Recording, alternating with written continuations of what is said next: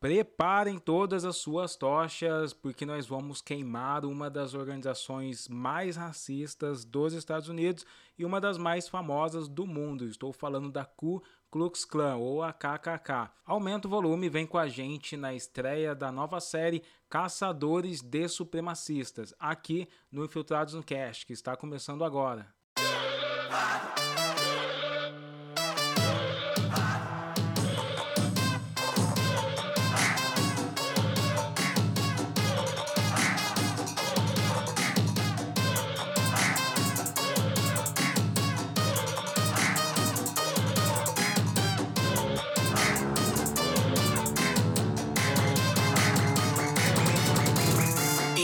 Infiltrados no Cast. Se você sempre teve dúvida e curiosidade para saber sobre esses grupos supremacistas, como a Ku Klux Klan, o Partido Neonazista Brasileiro, os Confederados, todo esse, esse bando de malucos que estavam aí defendendo a superioridade branca no mundo, essa série é feita perfeitamente para matar a sua curiosidade. Em Caçadores de Supremacistas, que começa agora a primeira temporada, nós vamos investigar, vamos atrás dos nomes e da história e das curiosidades desses grupos supremacistas pelo mundo, mas obviamente vamos dar um enfoque aqui no Brasil, porque a galera acredita que o Brasil não teve supremacista, então nós vamos desvendar alguns deles aqui.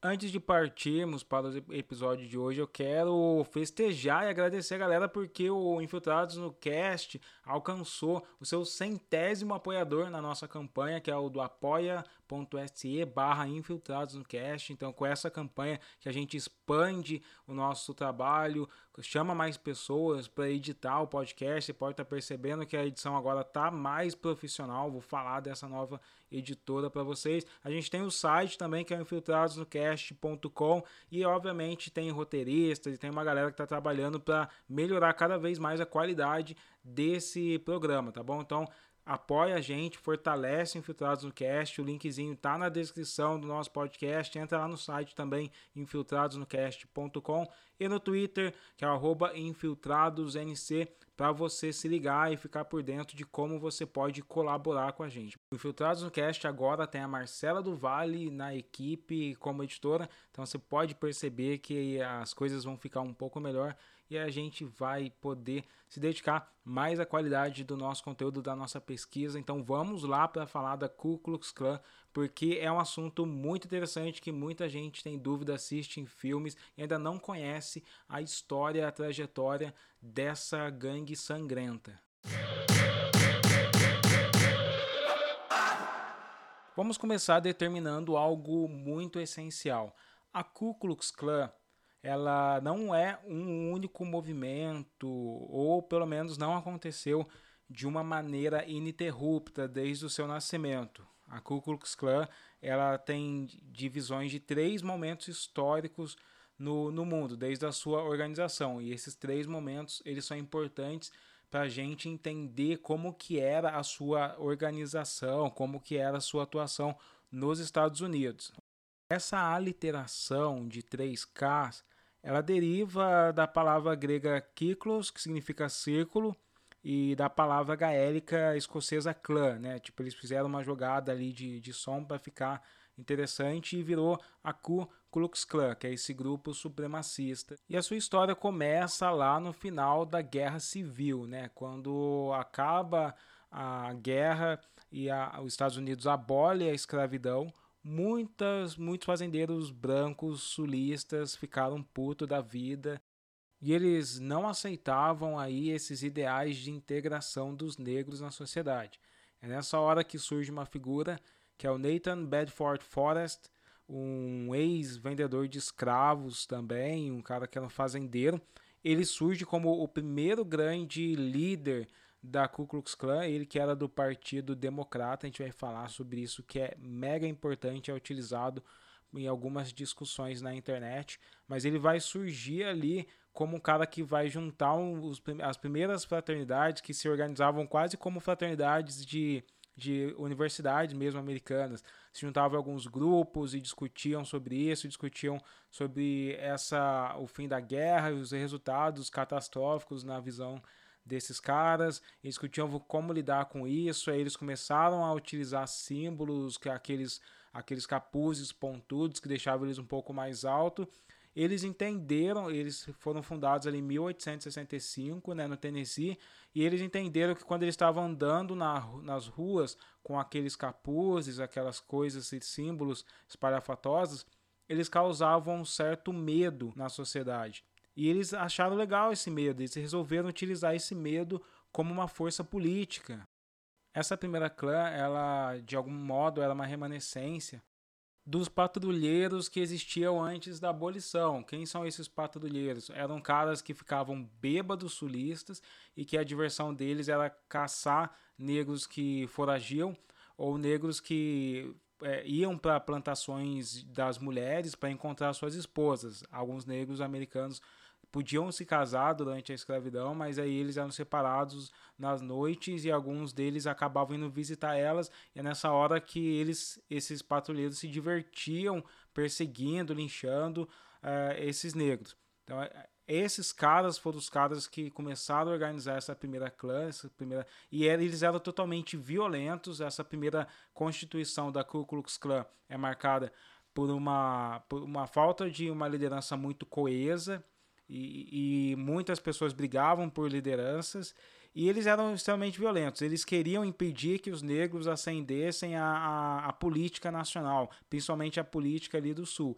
Então, eles impediam mesmo que os negros votassem e impediam que os negros se candidatassem, ameaçando, e se fosse necessário, eles espancavam, linchavam, ateavam fogo. Eles iam com uma violência absurda para cima de qualquer negro que tentasse ser é, algum cargo político, alguma posição política nas cidades. Então, essa primeira clã é marcado exatamente por essa combustão é, de assassinatos, linchamentos. Foi um período que a Geórgia, por exemplo, teve muitos linchamentos. Foi um período que vocês encontram imagens na internet de coisas terríveis assim mesmo feitas com os moradores daquelas regiões que eram negros.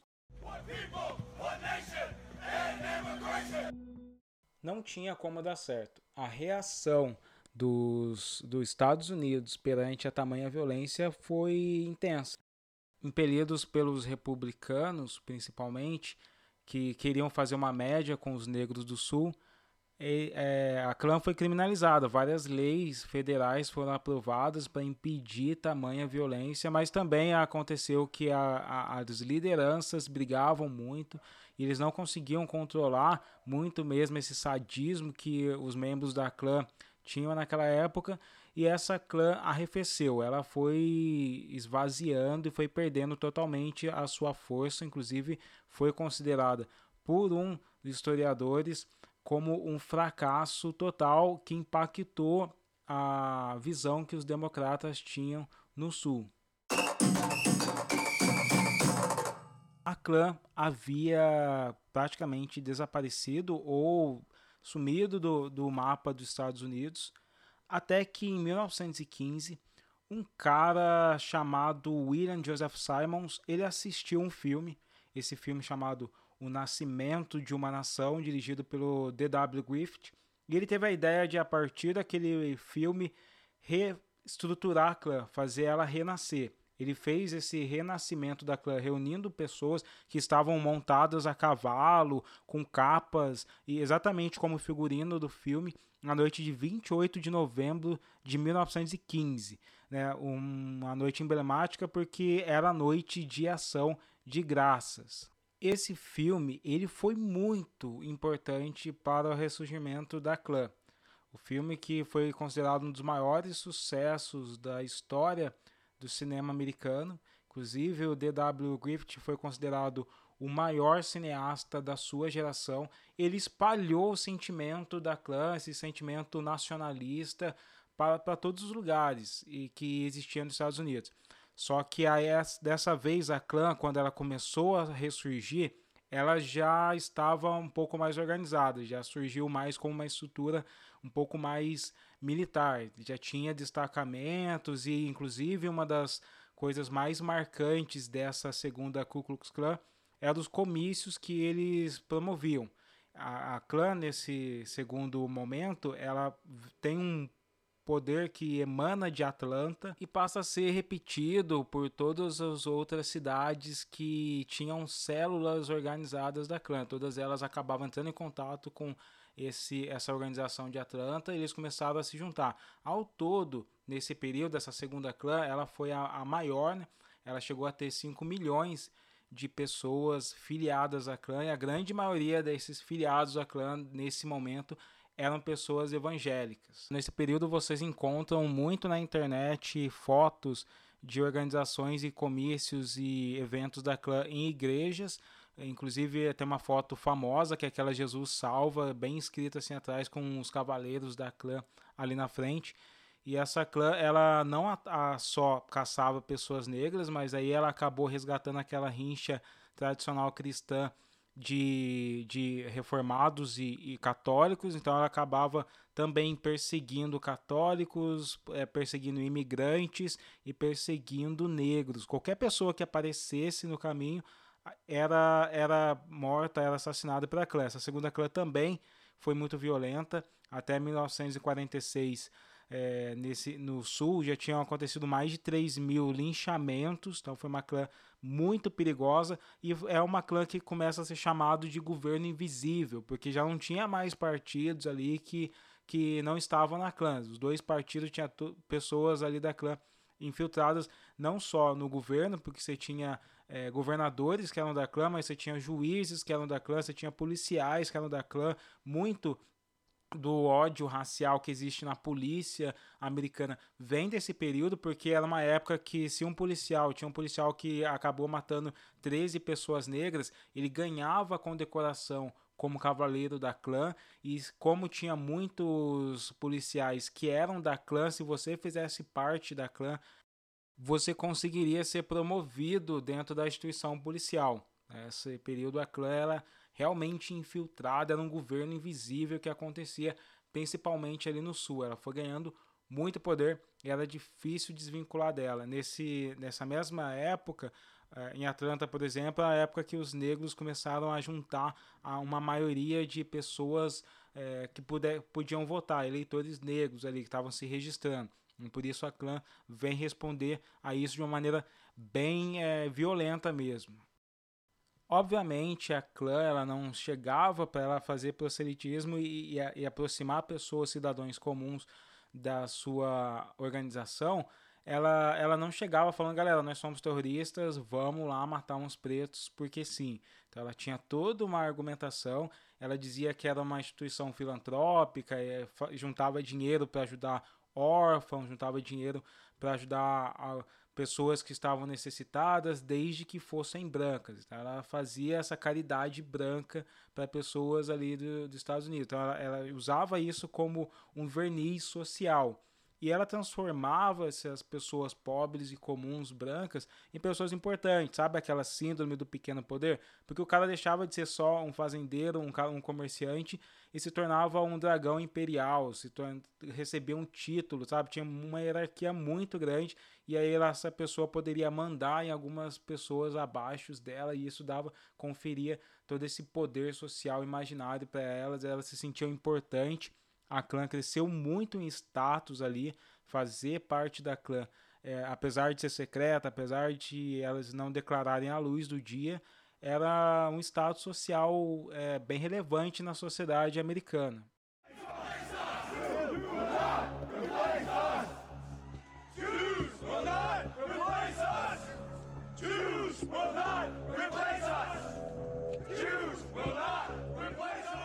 Uma das bandeiras levantadas ali pelo um dos grandes magos da clã dessa década de 40, que é o Samuel Green, uma das bandeiras que foi utilizada para conseguir expandir a atuação da clã em todo o território americano é, foi a bandeira do anticomunismo. Olha o anticomunismo aí, né? Nos Estados Unidos, inclusive, você encontra no Google imagens do tipo dizendo que miscigenação era coisa de comunista e, e que integração de raças era coisa de comunista, e isso tudo foi uma bandeira levantada pela clã nessa década. Quem ajudou a desmantelar e a diminuir a força dessa clã foi um infiltrado chamado Stetson Kennedy. Não é o mesmo infiltrado que a gente assiste no filme do, do Spike Lee. Esse infiltrado ele acaba vindo na terceira clã, que é o Ron Stallworth. Esse outro infiltrado, que é o Stetson Kennedy, ele era um ativista dos direitos humanos e um folclorista. A gente é possível encontrar vídeos dele na internet para quem fala um pouco de inglês ou para quem vai ler legendado, é, onde ele conta um pouco dessa história que ele, que ele se infiltrou na clã, contando de, por exemplo, ele foi criado por uma mulher negra e ele viu essa mulher ser espancada pela clã e desde esse momento ele tinha um relacionamento meio fraternal, maternal até com ela e ele ficou muito bravo com isso. Ele desde criança achou essa, essa questão de supremacia branca muito equivocada e ele se dedicou a conhecer cada vez mais a realidade dos negros. Foi quando ele foi se, se tornando folclorista, depois ele acabou entrando no ativismo dos direitos humanos. Ele utilizou o nome de um familiar dele que morava ali no sul, né? É, e era da clã. Ele utilizou esse nome para se infiltrar, para conhecer toda a história da Ku Klux Klan. E é nessa hora que ele vai utilizar uma tática muito legal, muito interessante para desmontar e para desbancar todo o poder que a clã tinha na sociedade.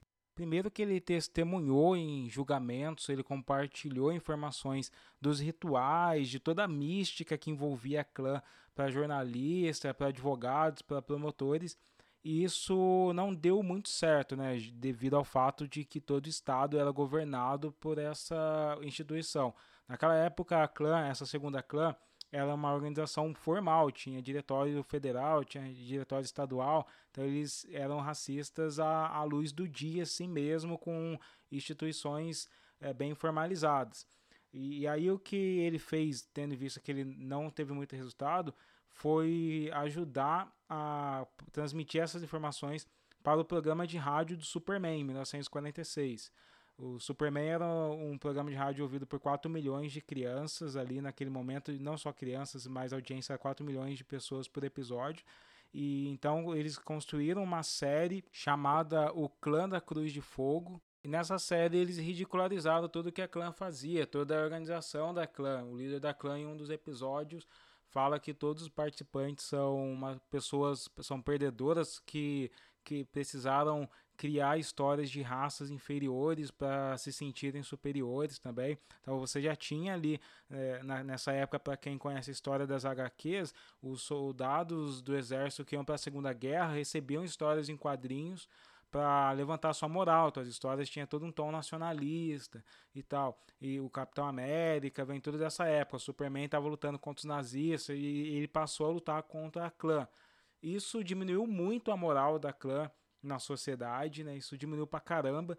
Aliou-se também a esses fatores, a, novamente, é, corrupção da clã que acabava sendo exposta, muita violência também que acabou acontecendo, líderes da clã sendo condenados por estupro, por assassinatos. Então, tudo isso contribuiu para que a clã perdesse um pouco esse poder que ela tinha, essa mística que encantava a sociedade, que fazia as pessoas se sentirem poderosas por estar dentro dessa organização. Ela deixou de ser um forte símbolo nacionalista, ela passou a ser um grupo ali de extremistas, de pessoas que, que não estavam compreendendo o novo momento do que era os Estados Unidos, que era um, um, um momento mais de construir uma fraternidade e, e, de adicionar mais pessoas à sua toda a sua história, né? movimentos civis também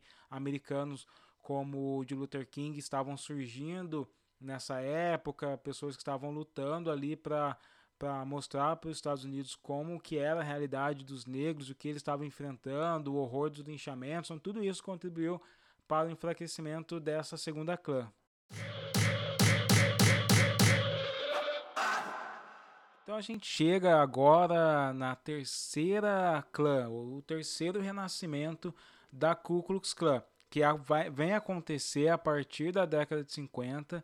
E aí você não tem mais um grupo organizado nacionalmente, mas o que você vai ter são vários grupos locais independentes que estavam ressurgindo em oposição aos direitos civis, a todas essas manifestações de grupos negros e grupos que estavam lutando pela integração e pela é, democracia para todas as pessoas americanas. Essa clã tem uma atuação que acaba ganhando certo destaque, principalmente pelos confrontos que aconteciam em Birmingham também, para quem não lembra dessa cidade.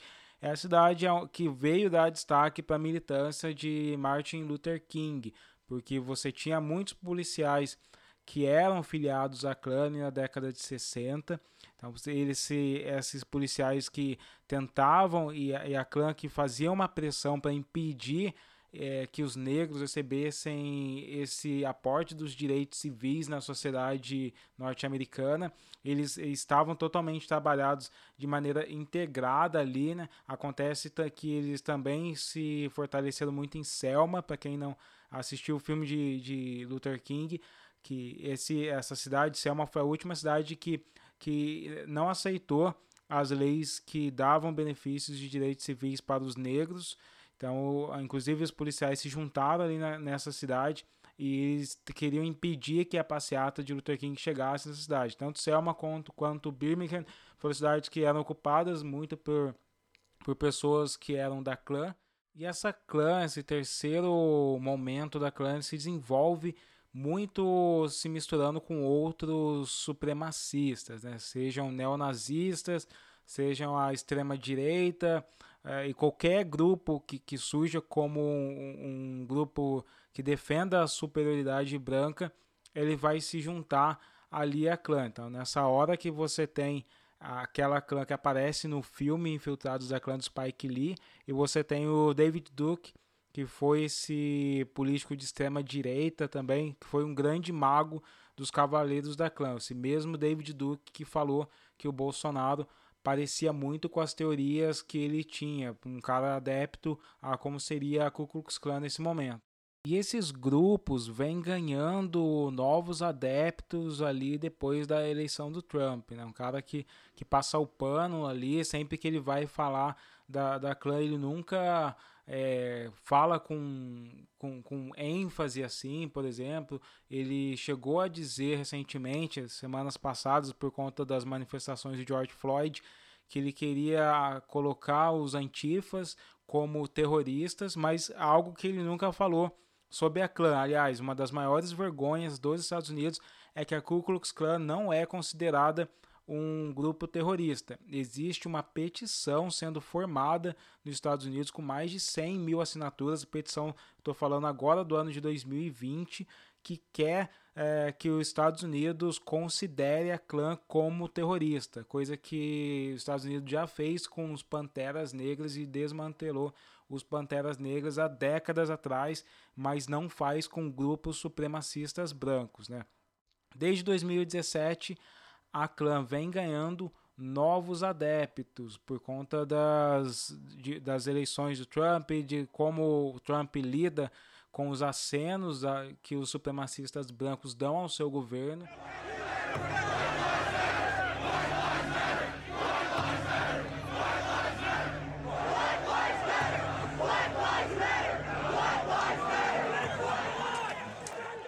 Segundo a Liga Antidifamação, que é um grupo de defesa dos direitos civis apartidário, não é ligado a nenhum partido, para você terem uma ideia, mais da metade das, das pessoas da clã hoje acabaram entrando nesses grupos nos últimos três anos. Então você vê um aumento repentino em 2017 e por conta desse sentimento nacionalista da extrema direita que acabou ocupando o imaginário é, americano e também está ocupando o imaginário brasileiro. Né?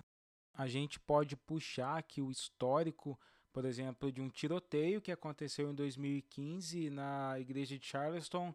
A gente tem um comício da extrema-direita em Charlottesville, que é aquele que deu uma, uma briga muito grande em 2017 na Virgínia. Teve um tiroteio na sinagoga de Pittsburgh em 2018. Então, assim, o sentimento da, de supremacia branca volta a crescer. Hoje, ao todo, são mais de 42 grupos identificados como o Ku Klux Klan nos Estados Unidos. Uma parte desses grupos também se veste de vermelho, né, por conta das cores das bandeiras dos confederados. Aliás, a clã sempre teve esse espírito de ser uma organização que resgata a luta dos confederados antes da abolição. E eles têm essa simbologia de, de cruzes sendo queimadas, que é uma tradição escocesa, que é utilizada para incitar os clãs, sabe? Antes de ir para a guerra, os escoceses queimavam grandes cruzes e, e, isso meio que inflava o coração de todo mundo que estava ali. E é o que eles acabam utilizando, além de ser um símbolo de terror também para quem, obviamente, as pessoas moradores de, da, do sul verem aquelas, aquelas cruzes sendo queimadas, é um sinal de que seria uma noite bem terrível para quem fosse negro. Talvez a gente esteja vivendo um quarto momento de renascimento da clã, muito alimentada pelos ideais da extrema direita que está ocupando os Estados Unidos e, e até outros países da América. Mas talvez isso tudo possa se arrefecer por conta dessa onda antirracista que está tomando o mundo desde as manifestações do George Floyd. Isso só a história vai poder contar para a gente. Acontece que a pandemia tem mudado muito o cenário econômico de todos os países e o problema é que quando muda o cenário econômico, muita gente começa a reivindicar de um lado ou de outro e aí a gente não consegue prever o que vai dar nisso tudo, né? A clã tá aí ela está muito fragmentada, tem várias lideranças, talvez uma dessas lideranças volte a se conectar, talvez a clã ela se espalhe para outros lugares. É muito difícil a clã se espalhar para lugares como o Brasil, porque eles têm uma crença muito no arianismo, sabe? Numa coisa de que é ser branco, branco americano, não, o branco brasileiro. Eles não aceitam o branco brasileiro que acaba sendo confundido com o latino lá nos Estados Unidos. Além disso, a clã tem um sentimento ultranacionalista ligado à bandeira americana, à história dos confederados, e por isso é mais difícil eles fazerem proselitismo e cooptarem pessoas é, aqui da América Latina. Isso não quer dizer que na América Latina você não tenha supremacistas, e a gente vai contar nos próximos episódios dessa série que é Os Caçadores de Supremacistas de grupos e movimentos que existem aqui no Brasil e são tão perigosos e violentos quanto a Ku Klux Klan. Então fica ligado nos próximos episódios aqui do Infiltrados no Cast. Se você gostou dessa, desse episódio, compartilhe com a galera. Não deixe de fortalecer as nossas redes sociais. Me siga ali no arroba Savadfiction também, que eu compartilho muito mais informações. E quem é apoiador aqui do podcast vai receber amanhã um e-mail com informações adicionais sobre a clã alguns filmes, músicas, referências bibliográficas de tudo que eu citei aqui para vocês no Boletim Infiltrados no Cast. Para receber o Boletim Infiltrados no Cast, você faz uma contribuição de R$ reais por mês e já ajuda a gente a manter o nosso programa. Eu volto na semana que vem com outro episódio do Caçadores de Supremacistas. Se você quer compartilhar e, e, mais ideias, mandar mensagem, é só seguir as redes sociais que a gente vai estar tá lá para conversar. Até mais, fica aí com a nossa vinheta final.